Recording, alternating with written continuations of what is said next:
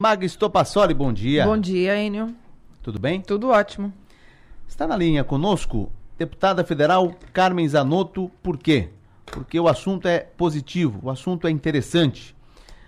A informação de que Santa Catarina bateu recorde de cirurgias eletivas em 2023. Deputada federal Carmen Zanotto, tudo bem? Bom dia. Bom dia, bom dia, Enio, bom dia, Magali.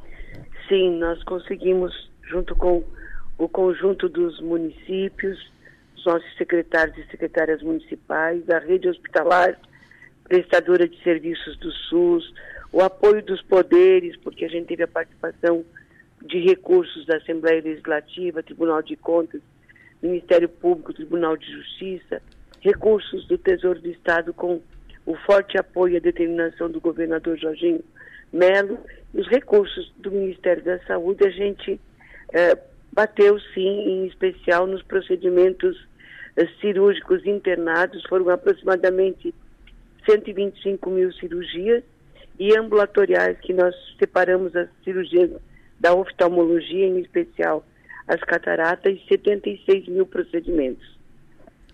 Secretária Carmen, bom dia. Feliz ano novo, né? A gente não conversou ainda depois que virou o ano, então ainda está valendo, né? É, desejo de feliz ano novo. Obrigada para vocês também, todos que estão nos acompanhando, porque desejar um excelente ano novo, um feliz ano novo e desejar também muita saúde. Com certeza, é o que a gente mais pede sempre, né? É, o ano de 2023 foi bastante desafiador nesse sentido. Era uma fila bastante preocupante, com pessoas aguardando por uma cirurgia há anos, inclusive, né? Algumas pessoas estavam há muitos anos na fila. Qual é a situação dessa fila hoje, secretária? Quantas pessoas Bom, estão nessa fila? É, nós, uh, sempre é importante a gente lembrar, nós, nós pegamos 105 mil, uh, 340 pacientes na fila cirúrgica, 117 mil para entrarem para esta fila, isso são dados uh, que nós fechamos lá em 31 de janeiro de 2023, os pacientes continuaram entrando na fila, nós separamos os pacientes oncológicos, é, então, paciente oncológico é paciente tempo sensível, não pode participar dessa fila e fomos trabalhando com o conjunto dos municípios. Hoje nós temos aproximadamente mais de 100 mil pacientes para operar durante o ano de 2024. Lembrando que vão entrar outros pacientes, mas também foi criada a, o programa de valorização dos hospitais, que no ano de 23 foram repassados 470 milhões de reais.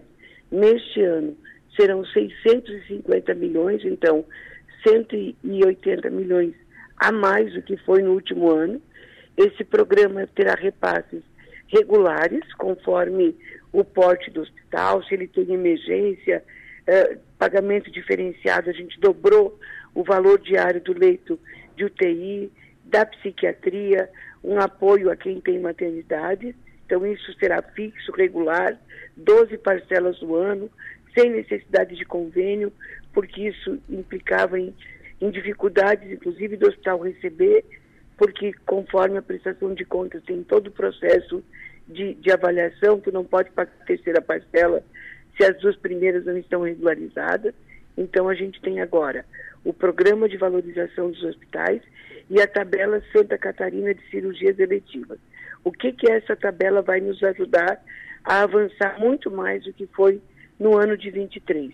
Por exemplo, nós temos dificuldades ainda no saldo de pacientes de cirurgia de coluna, de joelho, cirurgias urológicas, porque pela tabela que estava vigente aqui no nosso estado, uh, os pacientes uh, tinham dificuldade de acesso, até por dificuldade dos hospitais realizarem esse procedimento. Essa tabela está sendo foi reajustada a partir já deste mês, de duas vezes a tabela SUS até 12 conforme os casos. Então, por exemplo, nós não teremos mais e não poderemos ter pacientes sofrendo com cálculo renal porque não consegue retirar este cálculo porque a tabela do SUS paga pouco, a tabela do SUS paga pouco. Agora, com a complementação uh, no estado de Santa Catarina, com certeza e estou muito otimista e tenho certeza que, junto com os hospitais, com os consórcios e com a rede toda de saúde que nós temos, né? Porque os consórcios apoiam os municípios em algumas ações da parte ambulatorial. os municípios têm toda uma organização junto com o Estado. a gente vai sair da lógica de anos esperando o procedimento para a gente ter aí uma, uma média. O nosso objetivo é não mais que de seis meses.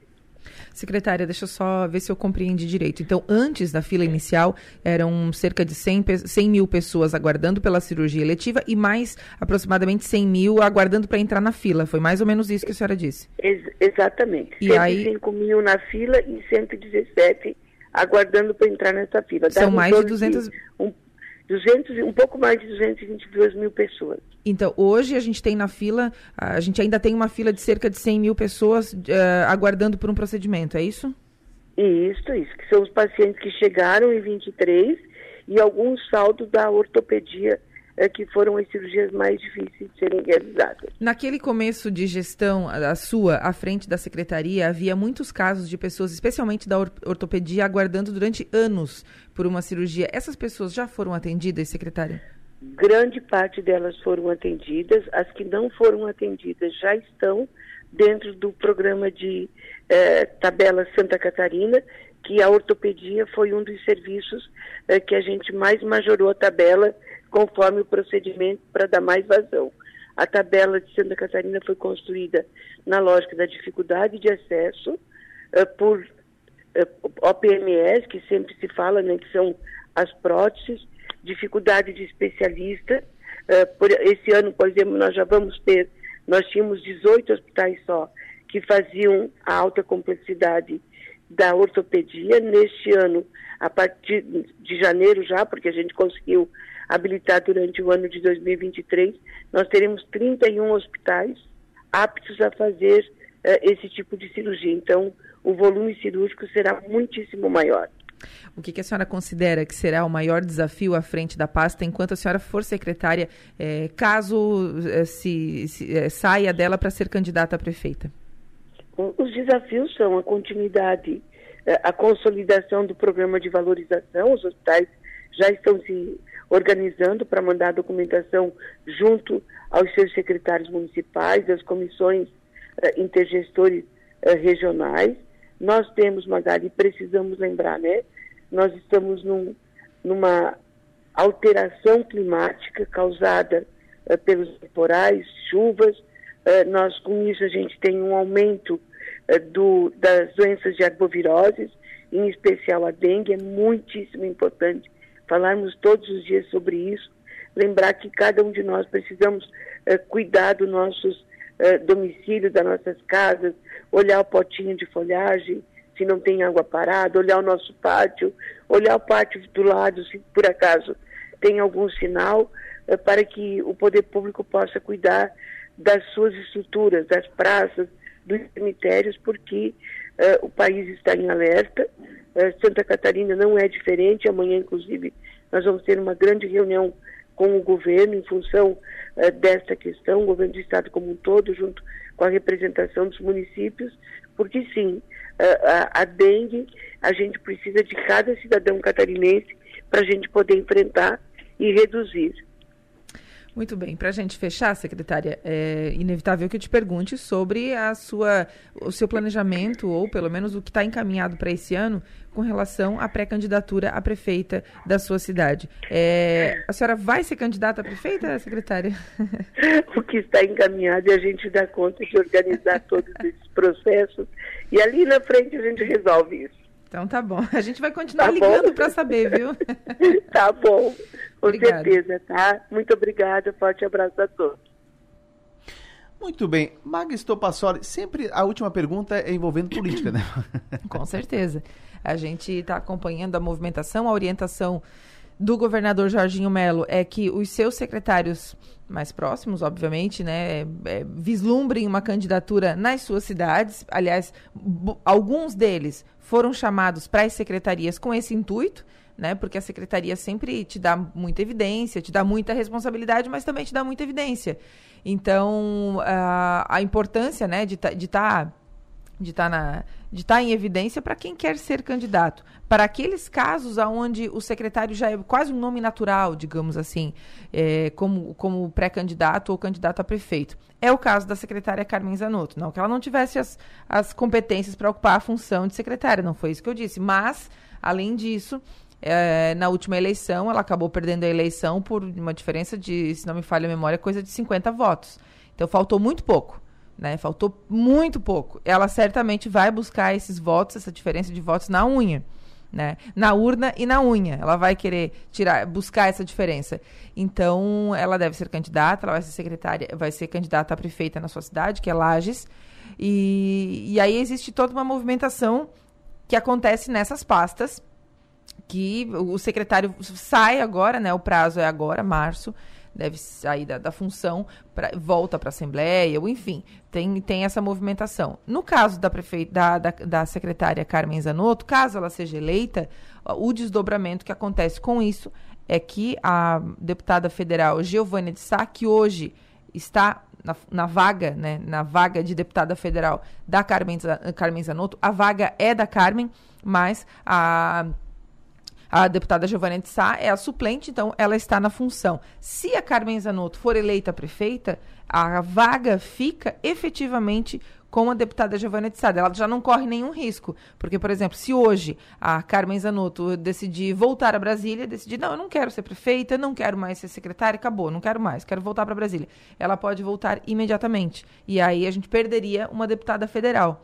Né? É, então é sempre assim que acontece. Existe essa. Tá todo mundo de olho né, na movimentação de todo mundo. Até brincamos outro dia que a deputada Giovânia de Sá certamente vai subir a serra, vai para Lages ajudar na campanha da Carmen Zanotto, porque é de interesse dela que a Carmen seja eleita, porque a vaga de deputada federal fique com ela efetivamente, ela não corra mais nenhum risco. Não corre porque ela está desde o início do mandato com o mandato na mão, porque a deputada Carmen acabou assumindo a secretaria imediatamente após a eleição, assim que começou o governo. Então, eh, foi só uma. Foi, ela, ela, ela assumiu o mandato protocolarmente. Isso acontece com outros casos também. A exemplo da Casa Civil. O ex-secretário da Casa Civil vai ser candidato a prefeito de Tubarão. Né? E, então, eh, isso, aí vagou essa, essa função também e outros casos dentro do governo de Jorginho Melo. Agora, voltando para a questão da saúde que a deputada que a secretária trouxe, importante que a gente fique atento para essa questão pelo seguinte motivo. Quando a gente começou o, quando o governo começou essa gestão, lá no começo de 2023, a gente tinha casos bem, bem graves de pessoas esperando por uma cirurgia, especialmente as de ortopedia. E quando a gente fala ortopedia, a gente fala de especialmente coluna. Por quê? Porque são cirurgias mais caras para o sistema público, né? Então, por isso que a mudança na forma de pagamento, na forma de repasse de recurso era importante porque muitas vezes o, o hospital, a instituição, trabalhava no vermelho. Então, para não ficar mais no vermelho ainda, a fila demorava um pouquinho mais. E tinha gente na fila há anos. Anos mesmo, tipo 5, 6, 7, 8 anos. E, e para quem está aguardando por uma cirurgia, às vezes cirurgias que giram em, na casa dos 100 mil reais, a depender da gravidade da situação ou da complexidade. E, e aí, cada, cada tempo que se perde, que a, a cada demora, Uh, é, é, é, muito sério isso, é muito grave isso. Eu digo isso muito por experiência própria. Quando eu, eu precisei fazer uma cirurgia complexa de coluna, à época eu fiz por, por convênio médico, foi rápido, foi coisa de seis meses, ainda assim demorou um pouquinho, né? Mas levou aí seis meses, foi, foi rápido se for considerar. E à época também, o meu caso era um caso gravíssimo, não tinha como esperar. Então, se eu tivesse que ficar nessa fila até hoje, aí chega um momento que você já não pode mais fazer a cirurgia, e aí outras complicações surgem. Então, por isso que quando a gente fala de ficar de olho na fila, a gente está falando de pessoas que dependem disso para ter qualidade de vida. É muito importante que, que se olhe para isso com carinho e com a atenção que esse assunto merece. É, não dá para você deixar uma pessoa na fila cinco anos, oito anos, um ano. Tem que andar, né? A coisa tem que andar. Então, a mudança na, na forma de fazer o pagamento, a, o reajuste na tabela, para que os hospitais não, não fiquem, como diz o Adelor, tem uma expressão, com o chapéu na mão, né? Pedindo recursos, é extremamente importante. A fila ainda está grande né? Mas só para o nosso ouvinte compreender, quando a, a, fila vai andando, né? Cirurgias eletivas vão acontecendo, tantas outras pessoas vão entrando na fila. Eu lembro de, ainda em 2023, conversar com uma das pessoas é, que regula essa fila e ela disse que por dia entrava 200 pessoas na fila. Então é muita coisa. Por isso que a fila é algo que nunca vai ser zerada. Quando o governador fez essa promessa em 2023, e eu, eu olhei para aquela promessa e falei: é impossível. Não tem como, Enio. Só se você parar o estado inteiro de todos os segmentos e, e, e, passar um ano fazendo cirurgia. Ainda assim, não vai conseguir. Agora, chama atenção o que tu falou. Tu falou o seguinte: eu esperei seis meses. É pouco. Mas seis meses é muito. Seis meses é Mas muito. Mas nós estamos condicionados a, pô, seis meses. Na média, seis meses é pouco. No meu é. caso, no meu caso, como foi uma situação muito, cl claro que era uma situação muito é pouco provável de acontecer, né? Enfim, mas aconteceu. Então, se eu esperasse mais um ano, por exemplo, eu teria é, efeitos colaterais bastante agravados.